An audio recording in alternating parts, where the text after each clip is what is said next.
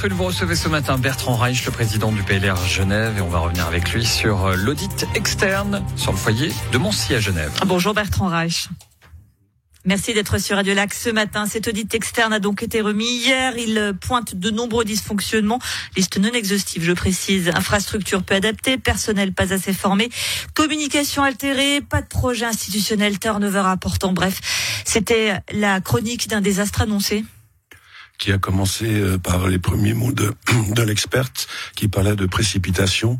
Et je crois que précipitation est le maître mot. On n'a pas anticipé, on n'a pas préparé, on n'a pas pris la mesure des enjeux, on n'a pas compris ce qui se passait.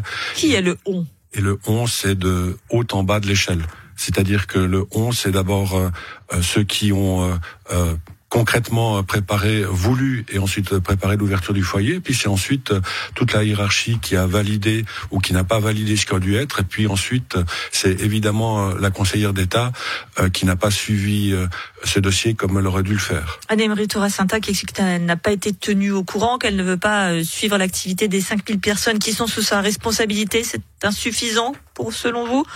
Peut comprendre qu'elle ne peut pas être derrière chaque personne. Tout à fait. J'ai surtout euh, retenu qu'elle savait pas, puis que ça lui, elle était assez satisfaite de pas savoir, que dans le fond, ça lui posait pas de problème.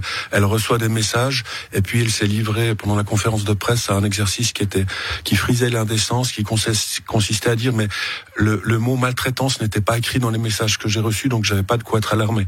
Alors qu'elle a reçu des signalements de la part de parents, elle a reçu un certain nombre de messages, et déjà au mois de janvier, euh, il était question de 2021, il était question de maltraitance, et puis il disait oui, mais je savais pas quoi. Et donc euh, il y a y a une absence euh, de curiosité, pour le dire poliment, de la part de la conseillère d'État qui est complètement différente. Je, je crois que elle n'a pas pris la mesure de son rôle et que et que. Est-ce que ça veut dire qu'Anne Sainta est incompétente? C'est ce que vous dites. Je veux dire que sur ce dossier-là, elle n'était pas à sa place. Elle n'a pas compris ce qu'elle était censée faire. Et en réalité, on ne sait pas ce qu'elle est censée faire puisque on a compris qu'elle était responsable de rien, euh, qu'elle n'était en charge de rien, qu'elle ne savait rien. Mais alors, euh, à quoi sert une conseillère d'État qui ne sait rien et qui est contente de ne rien savoir? On a compris que vous aviez des critiques très vives vis-à-vis d'Anne-Emery Torracinta. Torracinta, justement, qui s'exprime sur les critiques précisément du PLR. On l'écoute. Je trouve triste, voire même choquant, qu'on utilise la détresse de certaines familles, ce qui s'est passé avec des enfants, je le rappelle, qui sont parmi les plus fragiles du canton, pour faire de la politique politicienne. On est à un an et demi des élections. Euh, le PLR a perdu un de ses magistrats. Euh, il a besoin d'exister, donc il fait feu de tout bois. Je rappelle aussi qu'on a une euh, votation politique importante à Genève sur le cycle d'orientation donc dans, dans, quelques temps.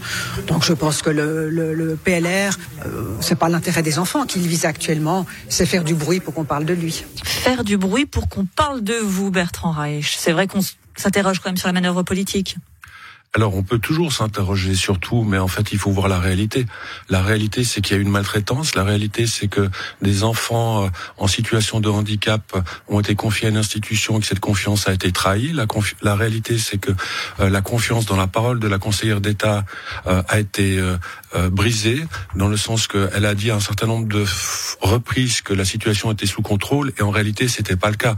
Et, et ce qu'a souligné une journaliste à juste titre pendant la conférence de presse hier, c'est que s'il n'y avait pas eu un article dans Le Temps en octobre, probablement que la conseillère d'État n'aurait rien fait.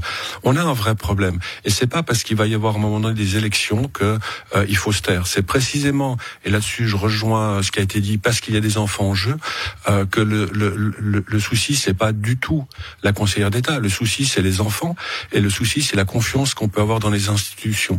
Problème, c'est pas un parti politique, c'est comment est-ce qu'on peut euh, encore imaginer que des parents puissent avoir confiance dans une institution quand la conseillère d'État qui chapeaute tout ça, un, euh, ment à plusieurs reprises, et puis deux, dit... Anne a menti.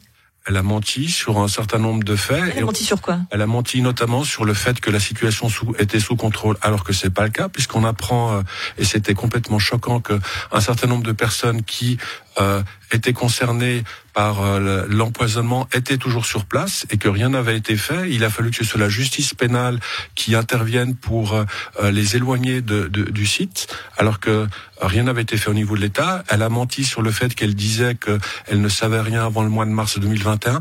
Mais pour moi, l'enjeu, il n'est pas là.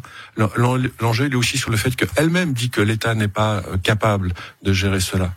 Est-ce qu'Anne Santa doit démissionner au vu de ce, comment dire, de ce que vous venez de dire Moi, je crois que Ce réquisitoire, voilà, cherchez le mot. ça, ça lui appartient complètement. Il y a, ça, relève de sa conscience et on comprend bien. Mais vous, en votre âme et conscience, est-ce que vous demandez sa, son démission Moi, je pense que le Conseil d'État doit prendre euh, la mesure de la situation et ce qu'on a déjà demandé, qu'il doit la dessaisir de ce dossier et il doit euh, le mettre euh, sous la compétence d'une délégation du Conseil d'État. Euh, D'un mot pour terminer, est-ce que le Conseil d'État qui était prompt à dessaisir Pierre Maudet, qui était un ancien de votre parti, l'est beaucoup moins quand il s'agit d'une socialiste?